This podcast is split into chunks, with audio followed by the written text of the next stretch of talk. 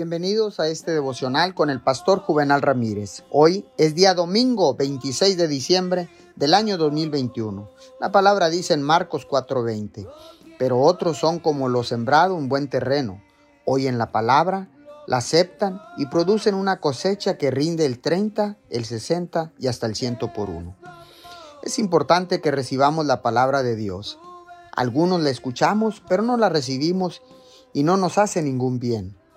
Jesús contó una parábola de un sembrador que sembró la semilla en diferentes tipos de tierra, pero solo un tipo de tierra dio fruto.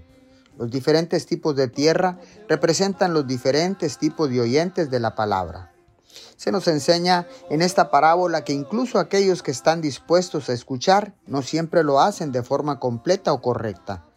No escuchan con la seria intención de recibir verdaderamente lo que escuchan son oyentes emocionales que inicialmente se emocionan, pero cuando su fe es probada, se dan por vencidos. Cuando la palabra es recibida, tiene el poder de hacer un trabajo asombroso en nuestras almas, renueva nuestra mente y nos cambia a la imagen de Jesucristo. Señor, gracias, porque tu palabra es viva y es eficaz.